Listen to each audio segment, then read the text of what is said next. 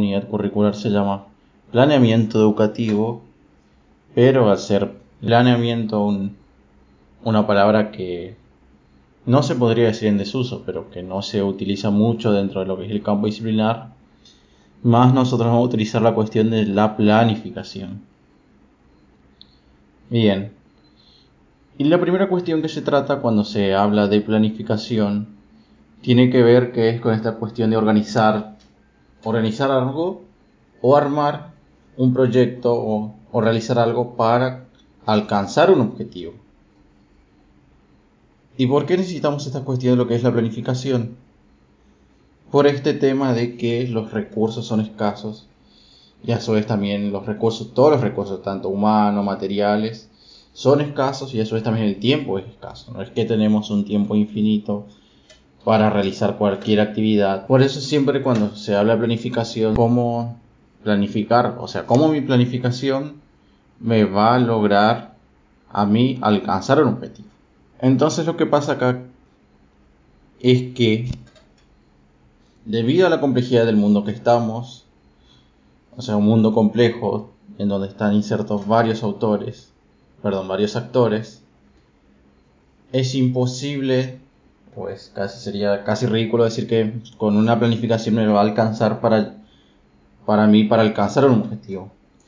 Vamos a poner de ejemplo cuando uno arma una planificación a nivel curricular, siempre bueno, yo con mi planificación quiero alcanzar cierto objetivo con mis estudiantes a lo largo del tiempo del cursado de una asignatura, unidad curricular o como se lo denomine.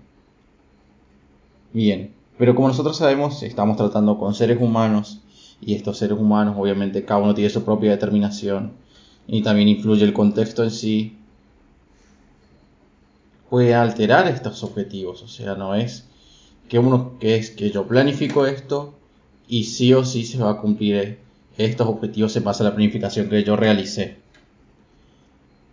Entonces, lo que se habla acá es de reducir lo que es la incertidumbre. Bien, ¿y por qué hablamos de esta cuestión de lo que es reducir la incertidumbre? Porque lo que permite la planificación es poder organizarme, poder armar de manera racional y abandonar lo que es el azar. Porque tampoco no significa que el mundo sea complejo y que cada actor tiene su propia determinación. Eso no quiere decir que planificar sea totalmente inútil y que no sirva de nada. Sino que yo tengo que tener una planificación que me, lo, que me permita reducir esa incertidumbre. Bien, Acá también hay otra cuestión que se incluye con este tema que es muy importante para que cualquier planificación funcione, que es que también es un proyecto político, o sea, es un proceso político. ¿Qué quiere decir esto? Que las personas que están encargadas de la planificación, vamos a suponer ejemplo, los directivos y los encargados de los proyectos, tomen las decisiones necesarias para que un proyecto se lleve a cabo, o sea, para que funcione. Entonces, en este caso, ¿qué nos va a aportar también la planificación? A su vez que haya un mando de un mando de conducción política que haga posible la realización de esta planificación, a su vez guiarnos hasta un cierto horizonte como organización. En nuestro caso, hablando a nivel educativo, sería una institución educativa. En este caso, por eso siempre se habla que lo que quiere llevar la planificación es de una situación inicial, es decir, una situación donde estamos parados como institución. Y también otra cuestión tiene que ver que cómo esto también, cómo se pasa de una situación inicial a una situación objetivo es que mediante una toma racional de decisiones se traduce en actividades, es decir, en actividades que cada integrante va a realizar dentro del programa de la planificación para alcanzar ciertos objetivos. Pero siempre tengan en cuenta que esto no es una relación lineal. Dicho esto, hay que decir, según desde la conceptualización de Matus, que la planificación se puede tratar como un proceso. ¿Qué quiere decir? Que no es un proceso que, bueno, tiene un principio y después va a tener un fin. Obviamente sí va a tener una periodización, pero esa periodización no significa que un proyecto va a avanzar de manera lineal, porque puede tener avances, retrocesos y también ciertas cuestiones que retrasan o favorecen el avance del proyecto ya que también estamos dentro de la complejidad que puede haber situaciones que modifican o cambian lo que yo tengo proyectado. También está esta cuestión que va a ser de análisis y discusión. ¿Y por qué análisis y discusión? Porque en el trayecto, en el camino que se lleva al proceso de la planificación, vamos a ver que hay distintos intercambios entre distintos sectores, distintas personas, vamos a suponer una institución escolar. ¿Qué puede pasar? Que durante este trayecto puede discusiones, sectores, personas que tienen distintas opiniones, distintos pensamientos y distintas ideas, cómo se debe llevar a cabo lo que es el proceso de la planificación. Y también está esta cuestión de lo que es cuál sería lo más óptimo para llegar a un cierto objetivo. ¿Y a qué hace referencia a óptimo? Cuando hablamos con la idea de lo que es de, la eficiencia. Con menores recursos lograr los mejores resultados. Y también una cuestión bastante importante que tiene que precede y preside las acciones. ¿Qué quiere decir con esto? Que yo que mi planificación tiene que predecir qué acciones tienen que llevar a cabo los sujetos para concretar un objetivo y a su vez tienen que guiar a los sujetos cómo realizarlos, porque acá no es que hay una improvisación. Porque generalmente, ¿qué pasa cuando yo planifico cuando se planifica de manera grupal?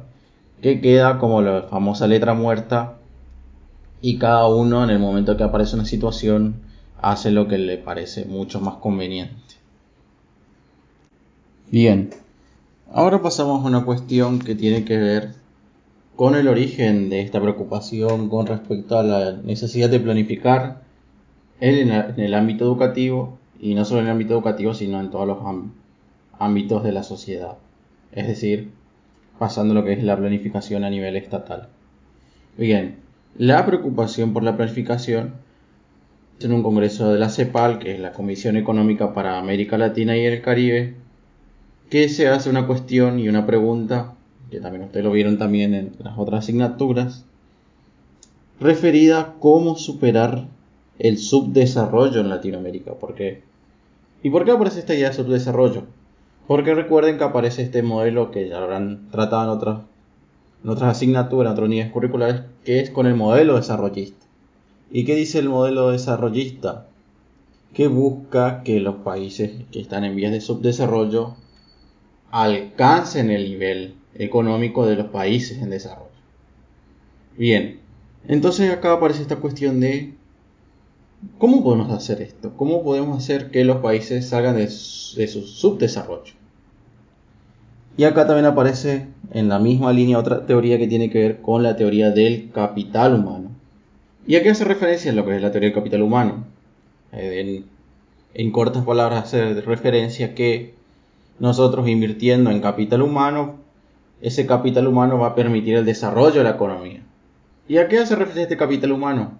Porque recuerden que siempre hablábamos que cuando que diferenciaba de un país desarrollado a otro es que un país desarrollado, además de tener los bienes materiales, tiene el capital y a su vez tiene este capital humano, es decir, que mediante el conocimiento que tiene esta sociedad es lo que les permite ser desarrollados. Y entonces acá, ¿cómo yo llego a mejorar el capital humano en, en los países subdesarrollados, más específicamente en América Latina, es invirtiendo en educación.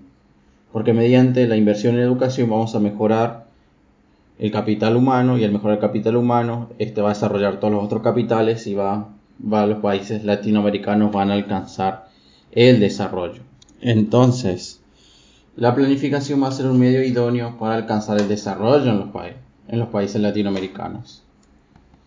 Y siempre está enmarcado en esta cuestión que tiene que ver con su con la planificación económica. Todas las cuestiones quedan reducidas a este tema, que lo que se quiere alcanzar es mediante la planificación económica bajo dirección del Estado, de manera racional, alcanzar el desarrollo.